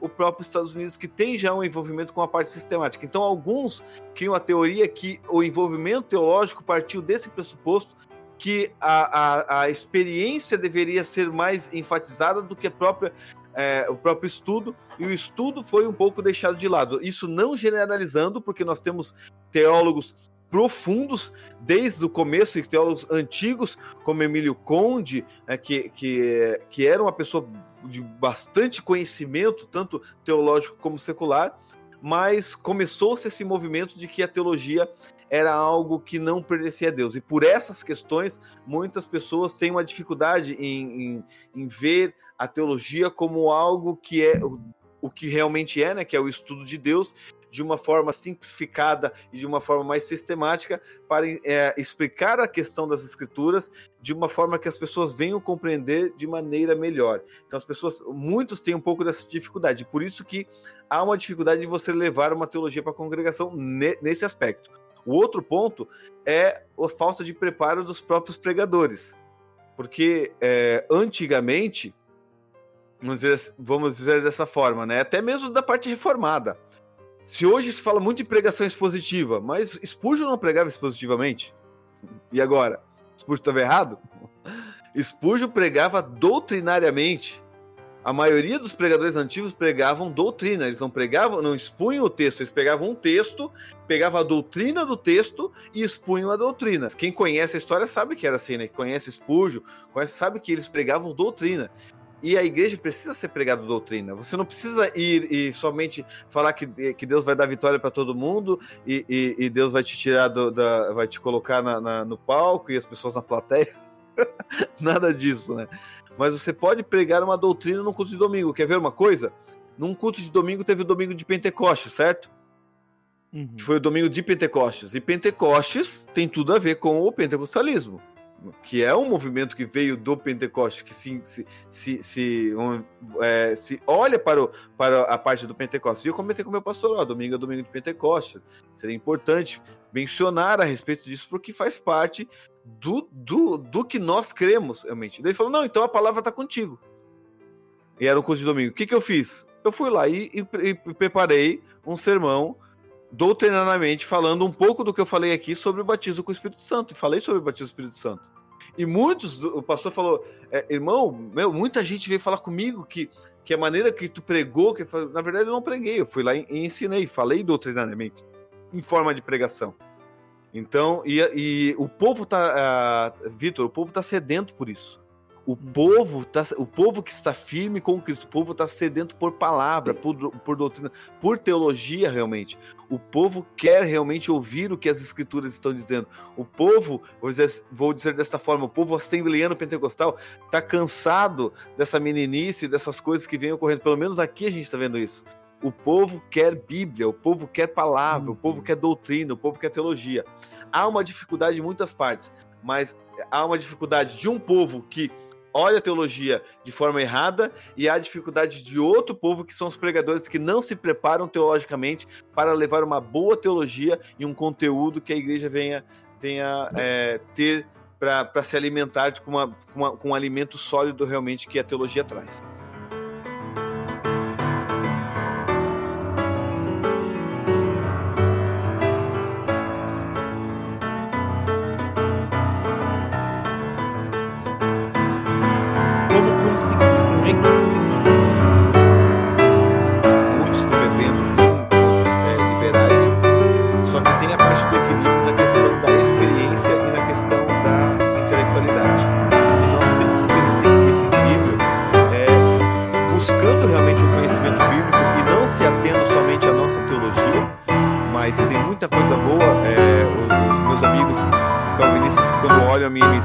Livros, olham e falam: Ei, tu tem muito mais escrito reformado do que pentecostal. Hoje eu, acho- que já não tanto, mas eu tenho bastante escritos e, você, e nós devemos ler parte reformada, porque somos igreja, temos que ler, ler tudo quanto é teologia para que nós venhamos aprender com esses grandes homens de Deus.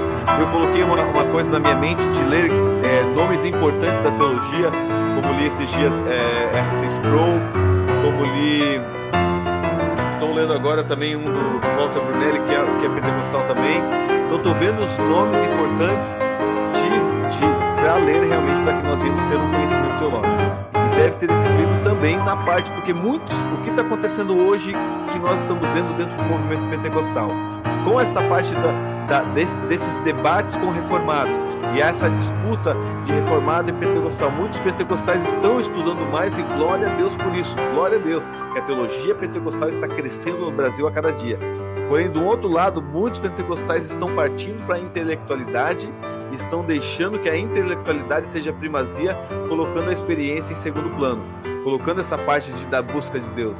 Então, eu sempre digo nos cursos teológicos que eu leciono, eu prefiro muito mais, muito mais ouvir uma pessoa que não tem muito conhecimento teológico. Ela não sabe o que é hermenêutica, o que é exegese, o que é antropologia, o que é angelologia. Ela não sabe nada disso. Mas ela vai pregar a Bíblia de uma forma simples, não vai pregar nada antibíblico. Ela lê o texto, explica o texto do- do- da forma simples, mas ela tem uma experiência com Deus. Ela é uma pessoa que ora, ela é uma pessoa que busca, como nós dizemos no mov- movimento pentecostal, é uma pessoa que tem unção, que tem graça de Deus, que nós vimos que a pessoa tem um relacionamento com Deus genuíno, do que uma pessoa que tem um conhecimento teológico, tem um conhecimento vasto, conhece tudo de hermenêutica, de exegese, de tudo, de conhecimento secular, de filosofia, mas essa pessoa ela não ora, ela não, não lê a Bíblia, ela não tem um relacionamento com Deus, ela somente conhece a respeito das Escrituras. Então nós temos que tomar cuidado com esse equilíbrio. Claro que é muito melhor você escutar uma pessoa que tem relacionamento com Deus e tem muito conhecimento. Né? Então, como eh, vários pregadores que nós eh, escutamos, né, que temos, eu não, eu faz tempo que eu não escuto, escuto pregação, mas vários pregadores que nós vemos que você vê que ele tem uma vida com Deus realmente e que tem a intelectualidade, o conhecimento bíblico, teológico profundo das Escrituras.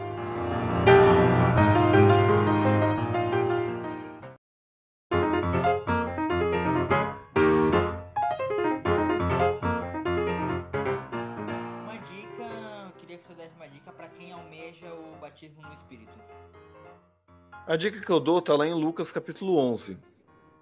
Lucas capítulo 11, não me recordo qual que é o, o, o endereço certo, o versículo, mas Lucas capítulo 11 tem uma parte que lá no versículo 13, que é a última parte, que vai bater justamente com Mateus 7,7, que diz pedir, pedir, dar-se-vos-á, batei, batei, abrir-se-vos-á.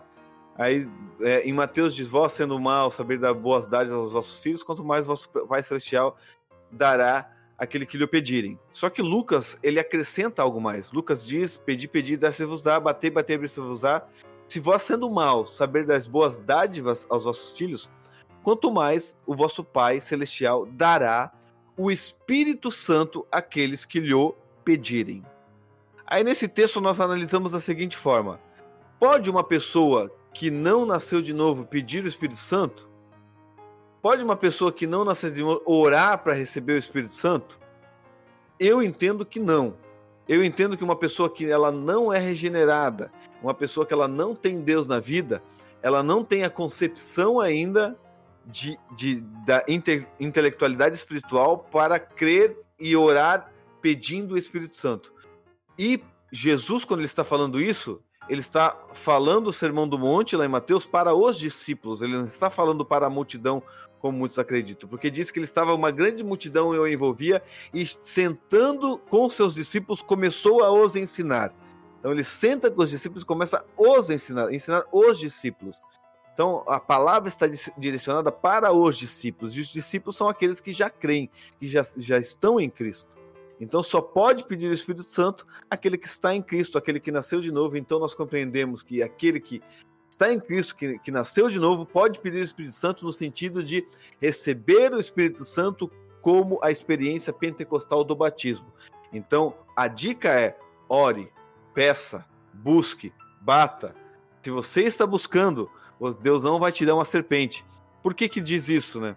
Porque muitas pessoas, é, nós, nós, nós cremos que na questão das línguas estranhas, nós cremos que a evidência são as línguas estranhas. Muitas pessoas que buscam o batismo, as línguas estranhas vêm na mente e as pessoas acham que não, que não é dela, que, que, que é algo que ela ouviu, que é alguém. Muitas vezes é o próprio Espírito Santo, eu estou falando como nós cremos, que é o próprio Espírito Santo que está concedendo as línguas. Mas as pessoas têm medo, têm um temor de falar, de falar que ah, eu vou estar tá falando algo que não é de Deus. Mas nós orientamos justamente por causa desse texto. Se nós estamos buscando pão, Deus não vai nos deixar confundir, Deus vai nos dar o pão.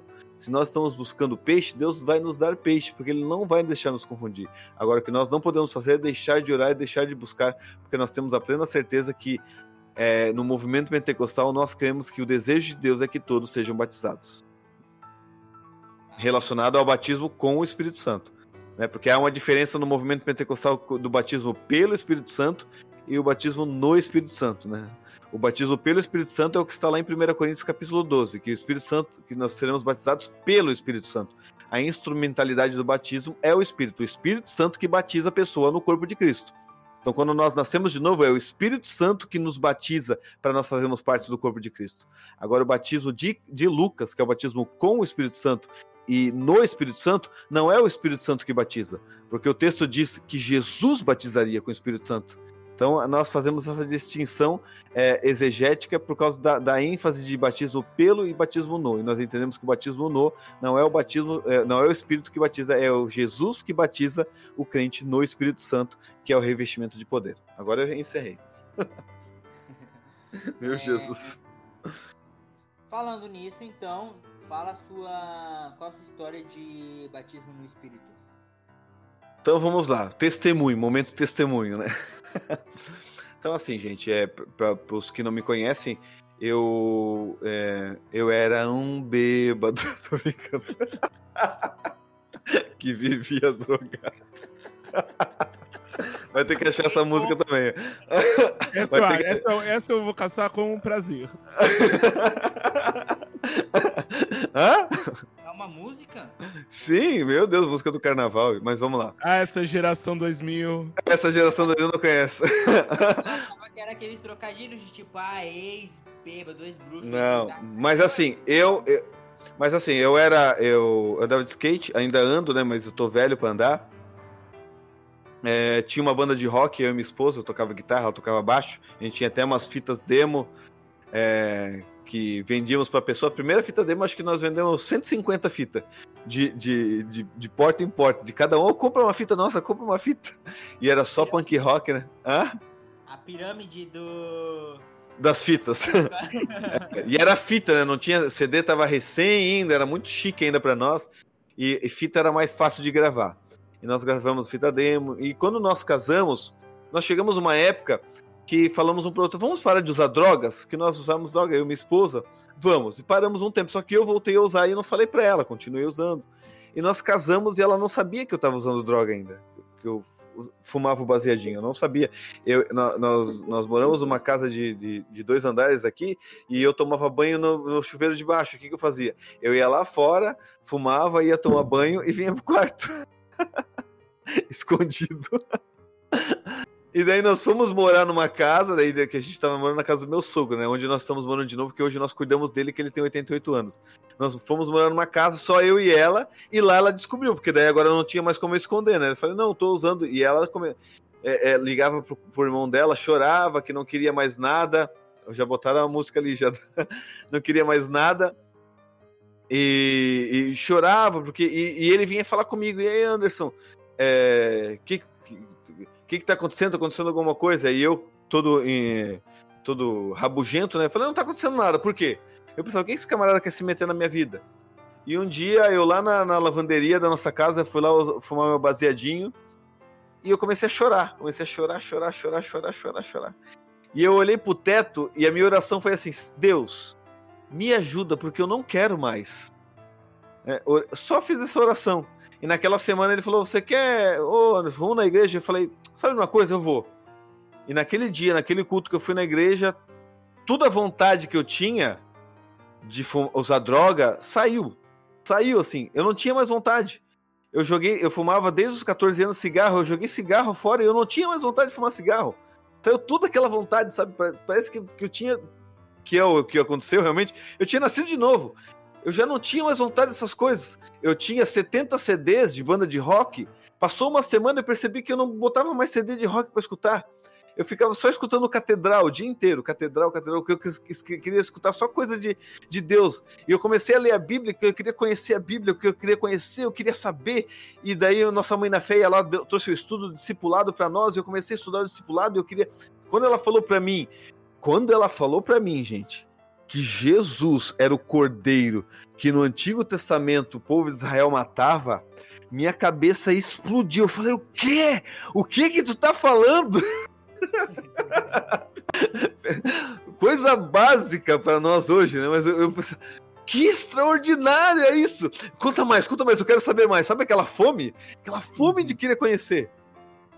É e aí, aí ela nos levava nas vigílias, nos levava nos cultos. E vigília era vigília mesmo, de oração, né? De pregação nos cultos. E a gente fazia muito culto em casa com jovens, os jovens se reuniam, a gente apagava a luz, ficava uma hora orando, aí de repente acendia a luz, um jovem começava a cantar, cantava uns cinco hinos, aí vinha uma pessoa trazer uma palavra, a gente fazia muito isso, muito mesmo. E num culto de. de. De ceia numa igreja perto de casa, que a gente nunca tinha ido, pro meu cunhado falava assim, né? Ei, tu não vai em igreja de bairro porque todo mundo vai ficar olhando para ti. Por que olhando para mim? Porque o bolso da minha calça ia lá no joelho, né? Eu era skatista. o tênis eram aqueles tênis gigantes. Hoje os skatistas estão com, roupa diferente, né? Estão tudo apertadinho. Nunca vi que, que skatista é esse. Mas na minha época era calça larga, a gente comprava calça social, usava 38, comprava 42, 44, botava cinto e ah, aqui tá bom, a calça tá excelente. Jesus! Aham, usava calça, usava 38, botava calça 44 pra andar de skate. E eu sinto que, que segure a calça ali, né? E a calça lá embaixo, com a, com a, com a samba, samba, canção aparecendo. E não vai em igreja de bairro. E a primeira vez que eu fui no Bom Retiro, que é a igreja aqui, né, do bairro Bom Retiro, eu lembro até hoje, tava cantando o hino Recebi um novo coração do Pai. Recebi um novo coração do Pai. Era culto de ceia e no final do culto eu chamo essa, essa moça que era, era uma amiga nossa de antes da conversão, e ela se converteu três anos antes e ela começou a cuidar de nós. Eu chamei ela falei, Suelen, essa língua aí que o pessoal fala tá vindo na minha cabeça. E cada vez que eu vou orar, ela fica martelando na minha cabeça. Ela falou: Olha, tu tem que falar. Tu tem que falar, porque é Deus que tá concedendo, tu tem que falar. E eu tinha duas semanas de crente, eu tenho que falar, eu vou falar, né? Não vou nem questionar. A mulher, a mulher que, que, que, sabe mais de Bíblia do que eu, ela sabe. E chegou daí, no mesmo dia, eu, nós chegamos em casa, daí tava eu, meu cunhado, e meu cunhado sempre quando ia embora a gente fazia uma oração. Aí pegou eu, minha esposa e ele, demos as mãos, ele foi embora, vamos fazer uma oração. E, e, começamos a orar e a língua começou a vir na minha cabeça. Eu falei, e agora, Jesus? falo ou não falo? Falo ou não falo? É agora, é agora que eu vou falar, é agora, é agora. É aquele lance fala aleluia até enrolar a língua. Não, mas o meu assim, tá orando e a língua vinha. É, é, o pessoal fala. É, e eu falei uma palavra só. Eu falei, aí na hora que eu falei bem alto assim, eu falei. Na hora que, ele, que eu falei, eles perceberam que eu falei. Aí eu comecei a chorar. Aí parece que um rio começou a inundar a, a, a, dentro de mim. Eu comecei a chorar, chorar, chorar, chorar. Aí eu parava de chorar, eu começava a rir. Mas rir dessa maneira que eu dou risada aqui mesmo. Rir de dar gargalhada. Ah! Parecia que alguém tinha contado uma piada. Ah! De doer a barriga, assim. Ah! Eu parava de rir, eu começava a chorar de novo. Ah! Meu Deus! Eu fiquei uns 20 minutos rindo e chorando, rindo e chorando, rindo e chorando. Então, assim, gente, eu não posso negar o que aconteceu. Como tu não pode negar, eu não posso negar o que aconteceu. Entende? Eu não posso negar o que aconteceu comigo. Foi algo extraordinário. Eu nunca tinha sentido aquilo na minha vida.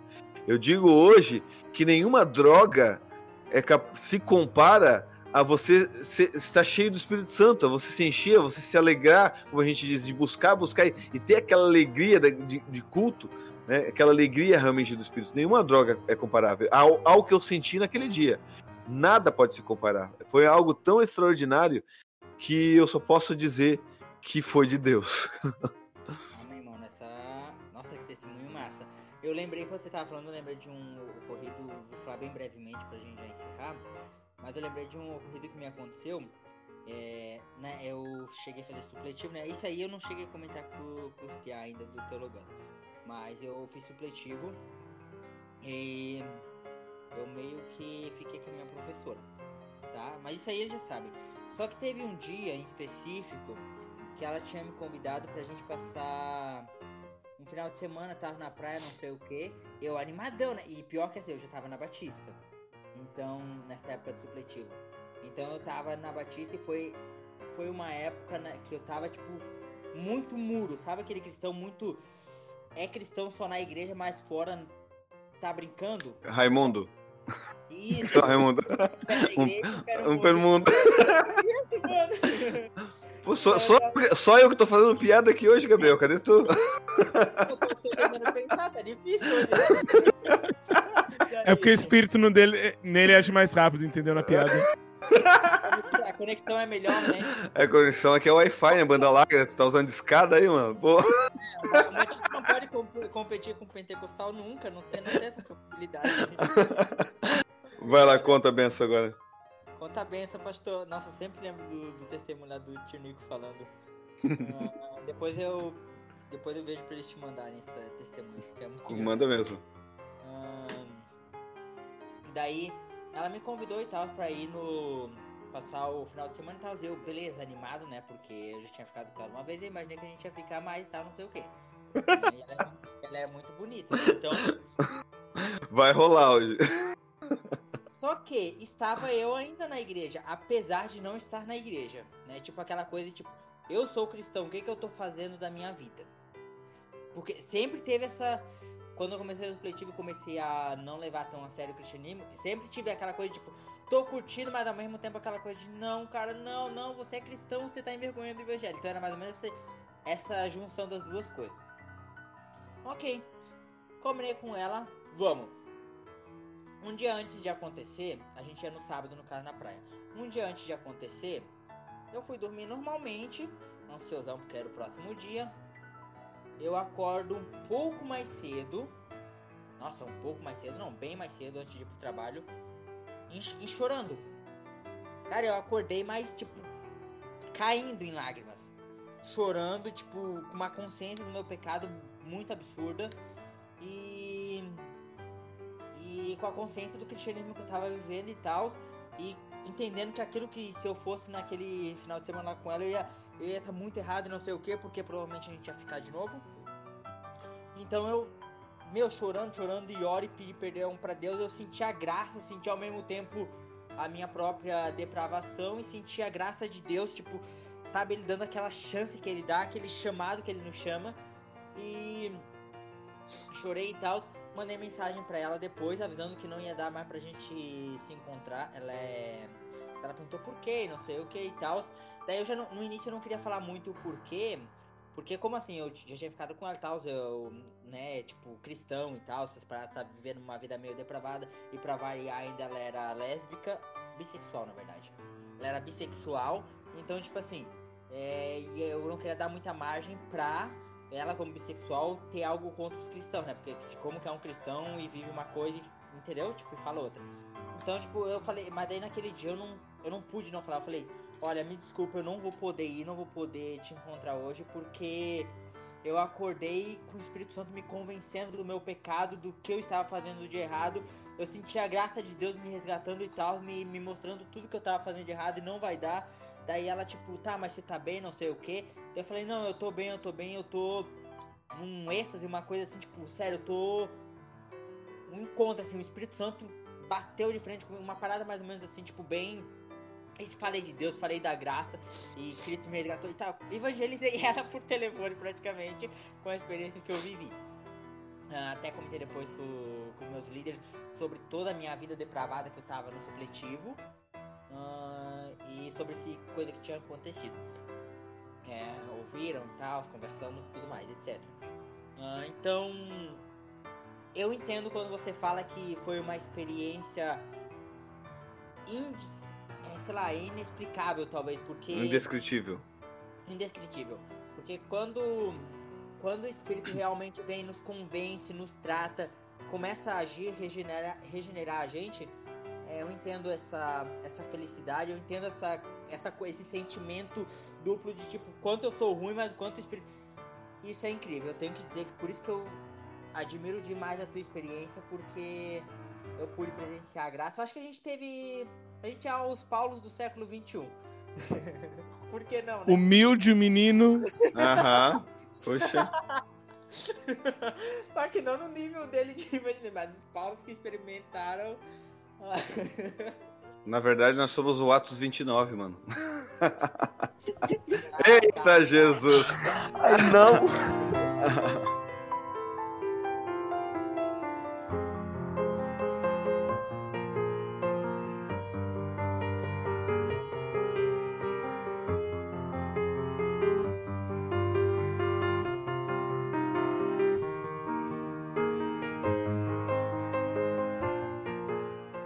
Então, Anderson, muito obrigado por ter aceitado participar. O episódio foi maravilhoso, foi maravilhoso gravar com o PTCast.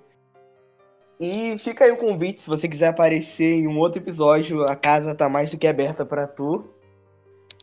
E faça o seu jabá, anuncie seu podcast aqui. Então vamos lá, gente. Você que quer ouvir o nosso, nosso podcast, se chama Pentecast. Não, não tem temudo no meio, né? Muita gente acha que é Pent, não é Pent, é pente de pente de pentear mesmo, mas é de pentecostal e cast no final. Você pode nos encontrar no, no nosso blog, né, www.pentecast.com.br e você pode encontrar também nas plataformas Spotify, no Deezer, se você procurar por Pentecast, você vai encontrar também o nosso é, podcast. Nós temos uma visão de apresentar a teologia pela ótica pentecostal. Não, nós não queremos falar somente de pentecostalismo, queremos falar de vários é, termos relacionados à, à, teologia em geral, mas estamos partindo agora no início de falar bastante sobre a teologia pentecostal, que é a base da nossa teologia. É uma teologia que pouca gente conhece também, que está crescendo bastante na, na, no Brasil.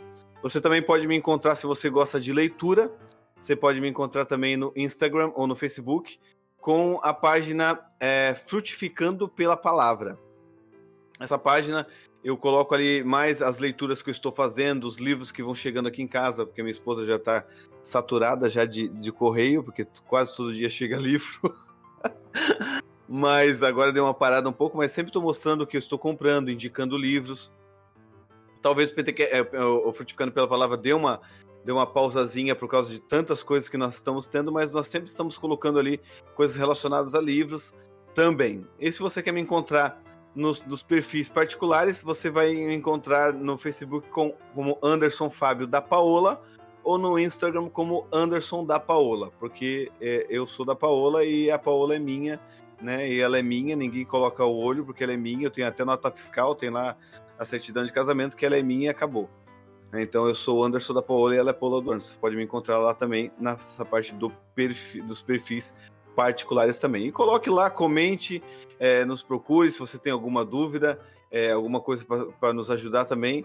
Estamos aí também tentando produzir um bom conteúdo de teologia para o, o povo de Deus, para a Igreja Católica, a Igreja Universal de Cristo. Muito obrigado você que nos ouviu até aqui. Não se esqueça de nos seguir nas redes sociais, arroba teologando OFC, no Instagram, no Twitter e no Facebook. Repetindo, arroba teologando OFC.